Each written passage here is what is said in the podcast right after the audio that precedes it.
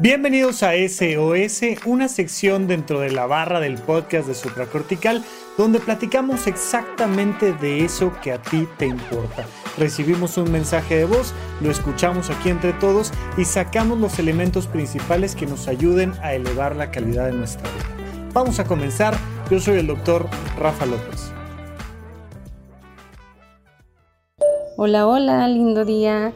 Antes que nada, felicitarlos por el gran contenido que realizan tanto en el podcast eh, de Supracortical y Paburo Ideas, así como en la plataforma de Horizonte 1, que soy miembro y me fascina. Soy Anabel Martínez y los saludo desde Arandas, Jalisco. Eh, un tema que, que a lo mejor ahorita en la actualidad es el que que he traído bastante presente y es esta relación con una persona que, que tuvo o tiene una adicción, una adicción a sustancias. Creo que a veces ponemos demasiado etiquetas y no nada más a la persona, sino también cómo relacionarnos con, la familia o con las amistades. Eh, ¿Cómo podríamos identificarlo? ¿Cómo podría ser un poquito más amena el vínculo o la relación con, con alguna persona ante una adicción. Saludos. Anabel, querida, besos y abrazos hasta Jalisco. Muchas gracias por tu pregunta. A ver, tienes toda la razón. Solemos hacer, y a veces muy a la ligera, etiquetas en torno a temas relacionados con la salud mental. Por supuesto, las adicciones. No, es que ese es un adicto o es que, ¿no? Pero mucho más frecuentemente me pasa que me dicen, es que tal persona es narcisista, es que tal persona, sobre todo el narcisismo, pero es sociópata, es... Y digo yo, mm, ok, ¿y, quién dio el diagnóstico? No, es que me encontré un libro y vi que tiene todas las características y entonces digo que, que tiene este trastorno de personalidad narcisista y quiero que me digas cómo se le trata a un narcisista o cómo se le trata a un adicto y es de, no, no, no, no, no, no, espérame, espérame, espérame, espérame, no. Para empezar, sea quien sea la persona, siempre a todas las personas se les trata igual, con el mismo amor, con el mismo respeto, pero sobre todo entendamos una cosa, las relaciones interpersonales están centradas en dos elementos fundamentales, los límites y la comunicación. Es decir, si quieres que tú y yo seamos pareja, o si quieres que sigamos siendo amigos, o si quieres que tengamos esta relación familiar o laboral o la que sea, pues de aquí para acá sí. Pero en nuestra relación no se vale esto o no se vale aquello. Mira, me he topado, por ejemplo, con personas que tienen un papá alcohólico y que dicen, papi, te amo, te adoro, yo encantada de verte, de irme a desayunar contigo cuando quieras y siempre y cuando no estés consumiendo alcohol. Esa es nuestra regla. Ahí están nuestros límites de comunicación. Pero ¿por qué tal? Mira, pues porque, porque tienes un diagnóstico, porque ya en otras ocasiones tu manera de consumir alcohol nos ha causado problemas familiares serios o a ti problemas de salud o legales o...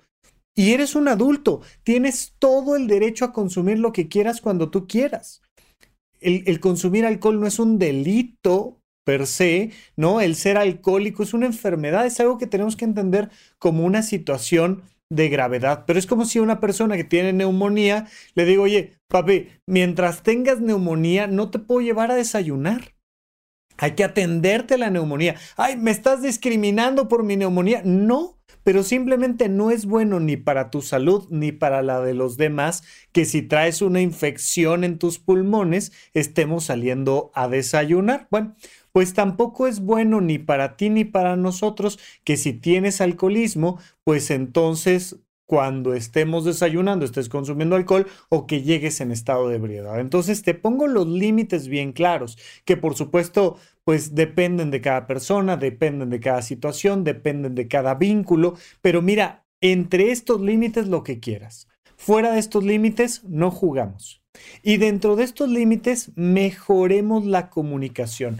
Algo que tenemos que entender con el mundo de las sustancias es que si genuinamente no es un consumo recreativo, un consumo maduro, adecuado, donde una persona adulta toma la decisión de consumir alcohol o marihuana o alguna otra sustancia y tiene una vida funcional, si no es una situación funcional, si es una situación de una enfermedad que se llama una adicción que eso lo atienden los psiquiatras, por favor, súper importante, pues entonces entramos en esta dinámica donde la familia, los amigos, la pareja, tiene que ser parte de la atención a esta persona.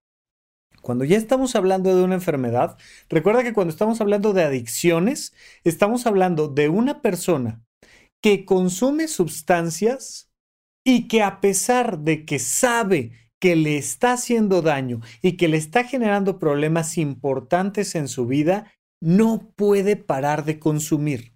No puede, no, no es que le digas, ah, es que ya sabes cómo te pones y lo sé, pero no puedo evitarlo. Como no puedo evitarlo, entra dentro del rubro de la enfermedad y esa manera de consumir tiene que generar problemas importantes. Oye, por tu manera de consumir alcohol o por tu manera de consumir cocaína o la sustancia que sea, hemos tenido problemas jurídicos. Te han metido a la cárcel porque te metiste a, robar a no sé dónde en estado de, de ebriedad o no, yo qué sé. No has llegado a trabajar. Has faltado a eventos importantes de tus hijos. Y este es un patrón que se repite y que se ha mantenido en el tiempo a pesar del daño familiar, económico, jurídico, social que has tenido por tu consumo, no lo puedes frenar, lo más probable es que tengas una enfermedad que se llama adicción al alcohol o a otras sustancias y que tengas que platicarlo con un psiquiatra, pero lo más probable entonces es que el psiquiatra te diga, esto se tiene que atender de manera multidisciplinaria y tenemos que participar este, eh, en la parte de psiquiatría, la parte de psicología, la parte familiar y los familiares, pareja, amigos, tienen que apoyar a que la otra persona encuentre la mejor manera de convivir con la cotidianidad. Y entonces, pues, oye, vamos a hacer un evento, te queremos invitar, pero por supuesto que no va a haber alcohol porque te queremos apoyar. No es de, ah, no, aquí va a haber barra libre, pero no vayas a tomar. No se vale, ¿no? Entonces tenemos que entrar dentro de una dinámica donde estos canales de comunicación me permiten hablar contigo y preguntarte qué necesitas de mí, en qué te puedo apoyar. Vamos juntos con el psiquiatra y le preguntamos, oye, ¿cuál es el papel de la familia? ¿Cuál sí es nuestro rol y cuál no es nuestro rol? En terapia individual, psicológica, grupal, hacemos estos acuerdos a través de buenas vías de comunicación y entonces te apoyamos como apoyamos a una persona que hoy estoy en silla, en silla de ruedas.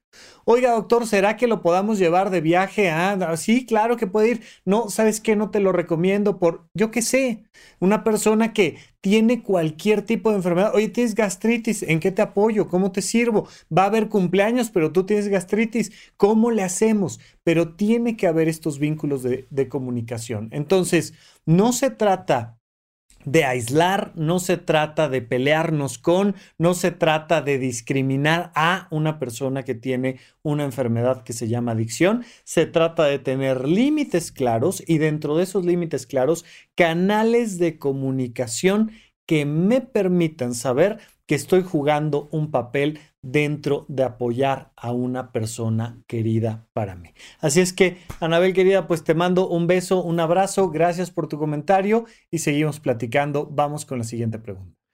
Hola Rafa, soy Luis. Eh, yo como tú, por mucho tiempo he dicho que no quería tener hijos y no quería hijos y ahora me encuentro con la situación de que voy a ser papá de un par de gemelos y tengo emociones encontradas. Por una parte, siento que me he fallado a, mis creencias, a lo que siempre había dicho, que no quería tener hijos. Y por otro lado, estoy muy emocionado, pero no sé cómo llevar ambas emociones. Siempre tengo dudas de qué hacer, cómo hacerlo, y siento culpa y felicidad al mismo tiempo. Me gustaría saber cómo podría manejarlo o, verlo de, otra perspectiva. Eh, muchas gracias, me encanta tu programa y espero me puedas ayudar. Luis, querido, pues muchísimas felicidades. Qué gusto que vas a ser papá. En verdad, me parece que lo importante es que arraigues esa emoción de felicidad, esta cosa de, oh manches, voy a ser papá. ¿Qué onda? Y que da mucha emoción y mucha alegría. Muchas felicidades. Punto número uno. Punto número dos. Yo no llevo años diciendo que no voy a ser papá y ya, Hace años que le puse un límite a esa situación.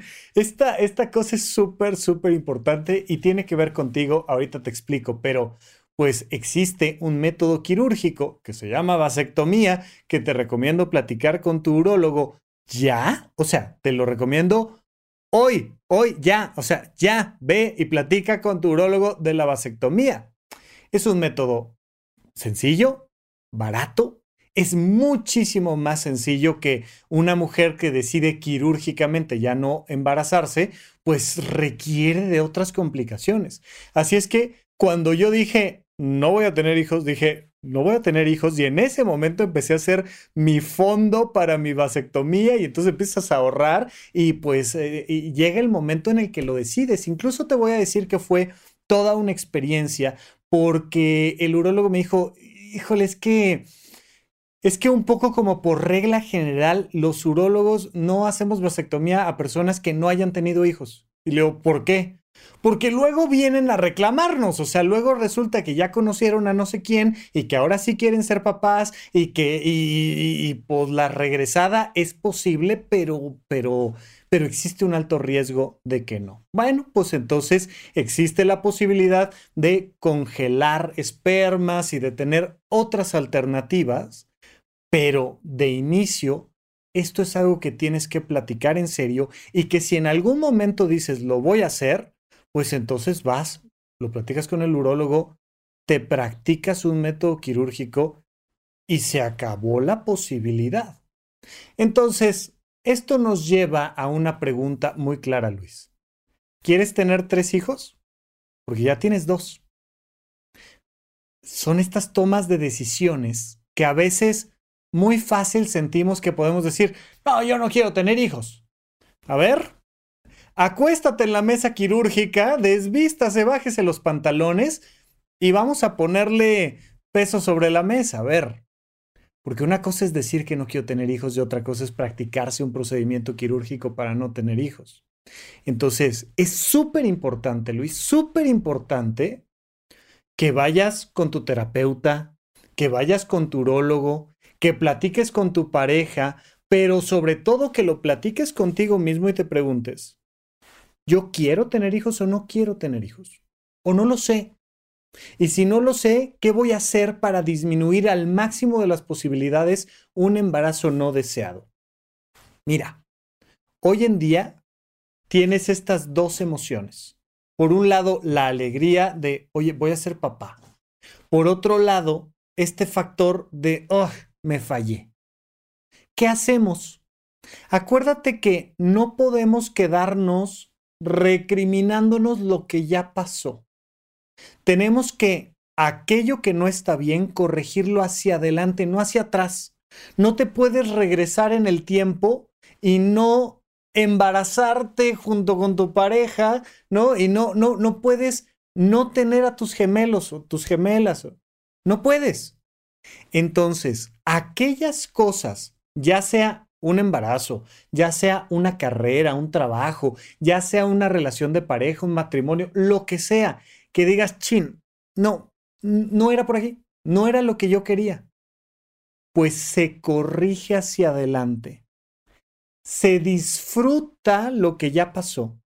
Se aprende en el presente y se corrige el error hacia adelante. Y punto.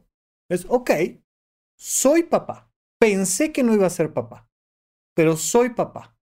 Pues entonces le entro con todo el amor y con toda la alegría a esta decisión. Ya decidí que voy a ser papá. Fíjate, se tiene que hacer un acto de adopción. Hay algunos hijos adoptivos y hay algunos hijos biológicos, pero al final de cuentas, todos, el 100% de los hijos son adoptivos. Estas son palabras del doctor Alfonso Ruizotto que, que nos dice todos los hijos son adoptivos. ¿A qué se refiere? Que más allá de que vengan de tu sangre, como decimos normalmente, tú tienes que hacer un acto emocional de adoptarlos. Tú tienes que adoptar a tus gemelas o tú tienes que adoptar a tus gemelos. Y tú tienes que decir, lo asumo. Son mis hijos, lo asumo, soy papá y entonces aventarte con todo el amor a esta experiencia. Es como aventarse un clavado, ¿no? O sea, es, cuando ya vas cayendo a la alberca, aviéntate con gusto a la alberca. Cuando ya ves que la ola en el mar, ahí viene, ya sabes, esa ola que te va a revolcar, te sumerges y pasas la ola por debajo y la ola ya no te revuelca. Viene la ola de la sorpresa de, ¡ay! ¿Qué crees que voy a hacer papá? Sumérgete. Con toda la pasión, con todo el amor, aprende mucho de esto que técnicamente se llama competencia parental, es decir, saber ser papá. Te súper recomiendo el libro del cerebro del niño, a mí me gusta mucho, es muy controvertido, hay a quien no le gusta el libro de, eh, de A Dormir, antes se llamaba Duérmete Niño, pero Éntrale, éntrale a los libros infantiles. Yo he recomendado por aquí varios libros infantiles que me encantan. Éntrale a la idea de soy papá y métete con toda la pasión y con todo el amor a esta experiencia. Por supuesto, reestructura tus finanzas personales porque ahora eres papá de dos. Clávate en la ola con todo el amor. Y al mismo tiempo, reestructura el duelo emocional de decir, yo pensé que no iba a ser papá. Esto lo tienes que trabajar con tu terapeuta. El duelo se acepta, pasó, pero además te lleva a una conclusión ese duelo. ¿Quiero arriesgarme a tener tres hijos? Si existe la posibilidad de que digas, no, no quiero, al urólogo, por favor. Tienes que responsabilizarte de la gestión de tu reproducción de tu sexualidad, que por cierto ahora en horizonte1.com tenemos el curso ya listo y disponible de sexualidad, de erotismo y castidad, donde uno de los temas fundamentales que tratamos es, oye, ¿quiero tener hijos o no quiero tener hijos? Y si sí, ¿cómo se vive esto? ¿Y cómo se vive la sexualidad desde esta perspectiva? Además de que platicamos, bueno, desde el origen mismo de la sexualidad, los tipos de relaciones de pareja, todo lo vamos a platicar ahí en horizonte1.com, pero una pregunta que hay que responder clarísimamente es, quiero ser papá o quiero volver a ser papá o volver a ser mamá o quiero ser mamá en una ocasión, pues hay que entender mucho del conocimiento de nosotros mismos para contestar eso, pero de todas maneras, asume que probablemente no. Lo platicas con tu terapeuta y lo platicas con tu urólogo y si llegas a la decisión de que no, vasectomía. Los, los, hombres tenemos que responsabilizarnos, siendo tan sencillo, por favor, tomar esa, e, e, e, esa acción quirúrgica. Me refiero a, no tienes que pasar por, por anestesias generales, es, es muy fácil en ese sentido. Entonces, por favor, Luis querido, hazlo. Las dos cosas al mismo tiempo. Hay que resolver esta experiencia del duelo asumiendo que ya pasó, que ya eres papá, pero preguntándote qué voy a hacer hacia adelante. Y en este tema de, oye, ya dos gemelitos aquí, listísimos, con todo, disfrútalos, quita el freno de mano y aviéntate con todo amar a tus hijos y sé la mejor versión como papá que pueda ser. Luis, te mando un abrazo, muchas felicidades, en verdad, muchas felicidades y vamos con nuestra siguiente pregunta. Hola Rafa, te saluda Tere aquí desde Guadalajara.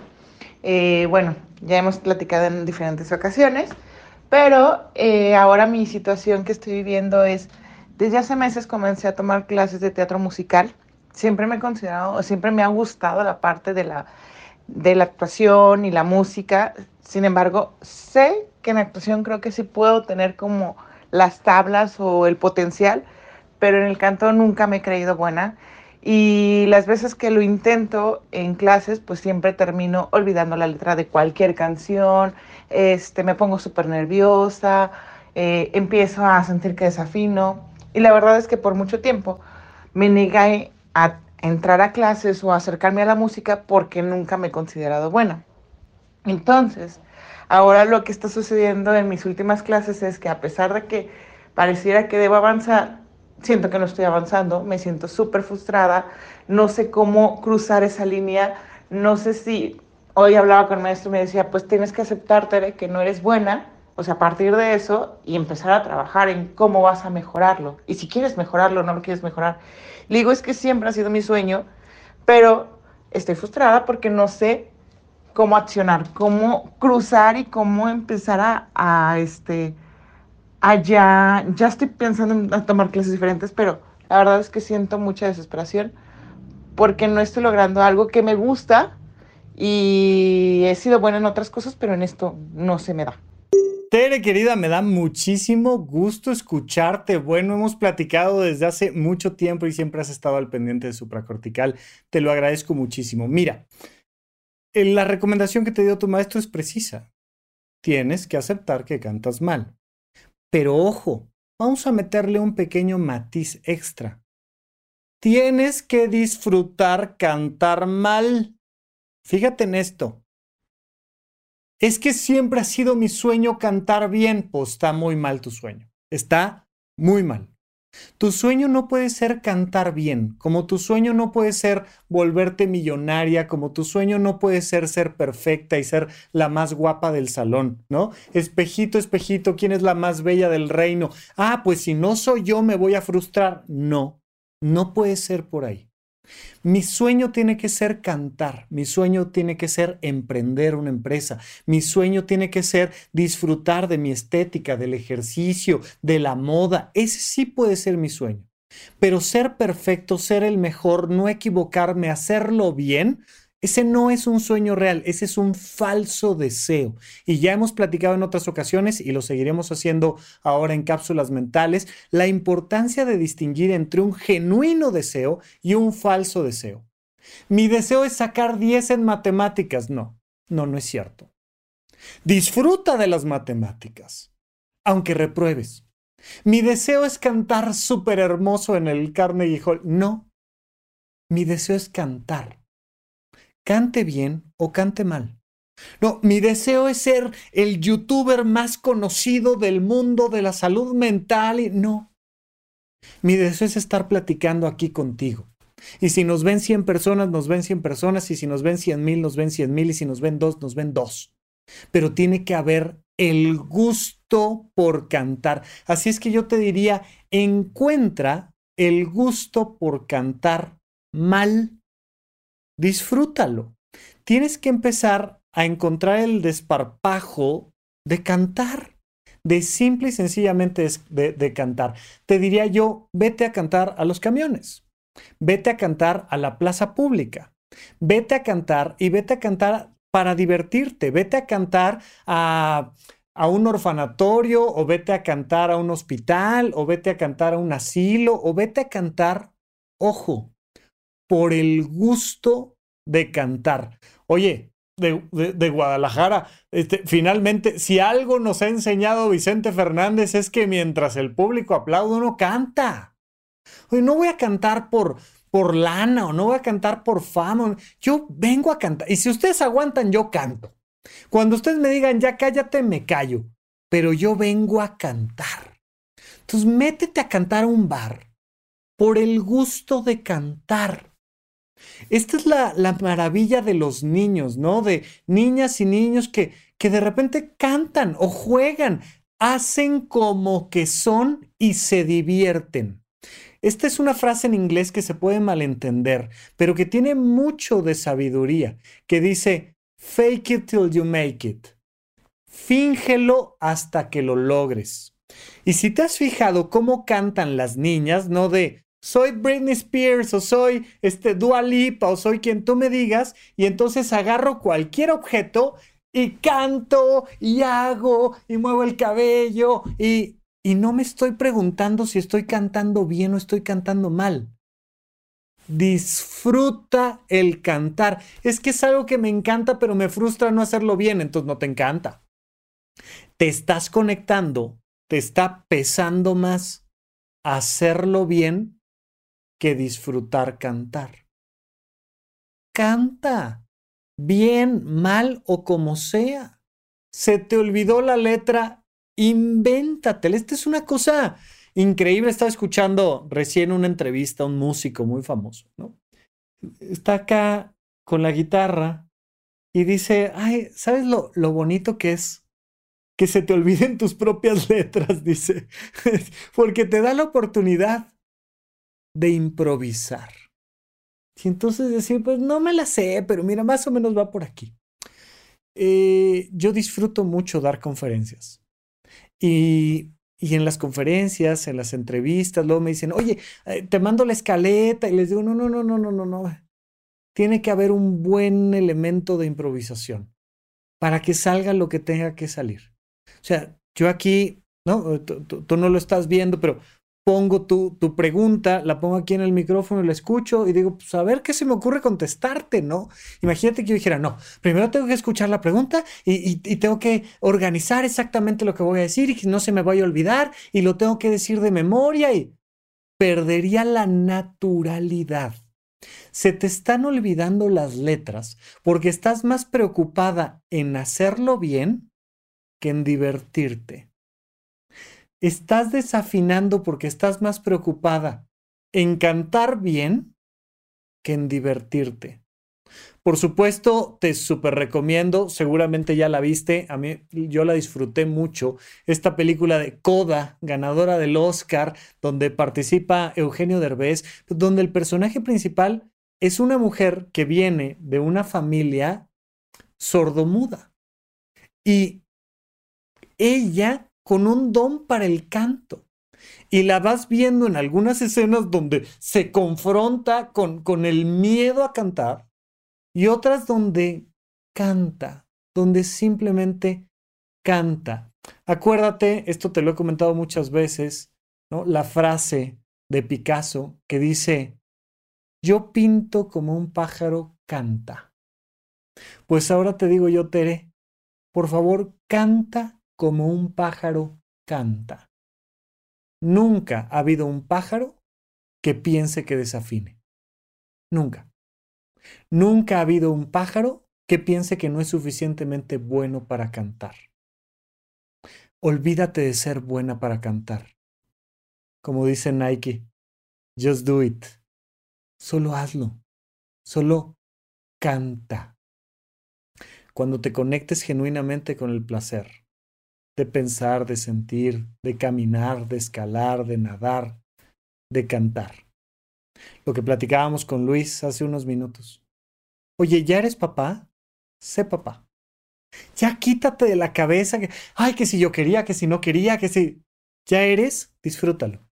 Disfruta a tus hijos, cárgalos, vívelos, platica con ellos, disfrútalos. Disfrutemos de vivir. E, esta frase que me encanta, que dice, recobremos la infinita grandeza de nuestra pequeñez humana. Ni tú ni yo somos los mejores en lo que hacemos. Ni tú ni yo somos perfectos. Yo menos que nadie. Pero me encanta estar aquí contigo platicando. Espero que te encante subirte a un escenario y cantar.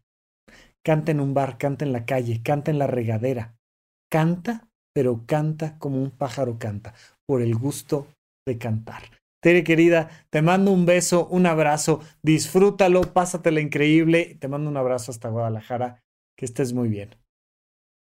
Bien, pues hasta aquí nuestra cápsula de SOS, este espacio dentro de la barra de supracortical donde te escucho, escucho un mensaje de voz de tu parte para platicar de eso que a ti realmente te importa saber. Y si quieres mandarme un mensajito de voz, puedes hacerlo a través del WhatsApp 5565 40 55 99 y será para mí un gusto escucharte aquí y que platiquemos y mientras tanto aquí seguimos en SOS y en Supracortical. Gracias por escuchar Supracortical. En verdad me interesa muchísimo conocer tu opinión sobre este episodio o cualquier otro que quieras platicarme. Puedes encontrarme como arroba Rafa Rufus en Twitter, en Facebook y en Instagram. Quiero darte las gracias por escuchar Supracortical y sobre todo por suscribirte y seguirme donde sea que estés escuchando este programa y así te puedes enterar todo el tiempo de nuestros próximos estrenos.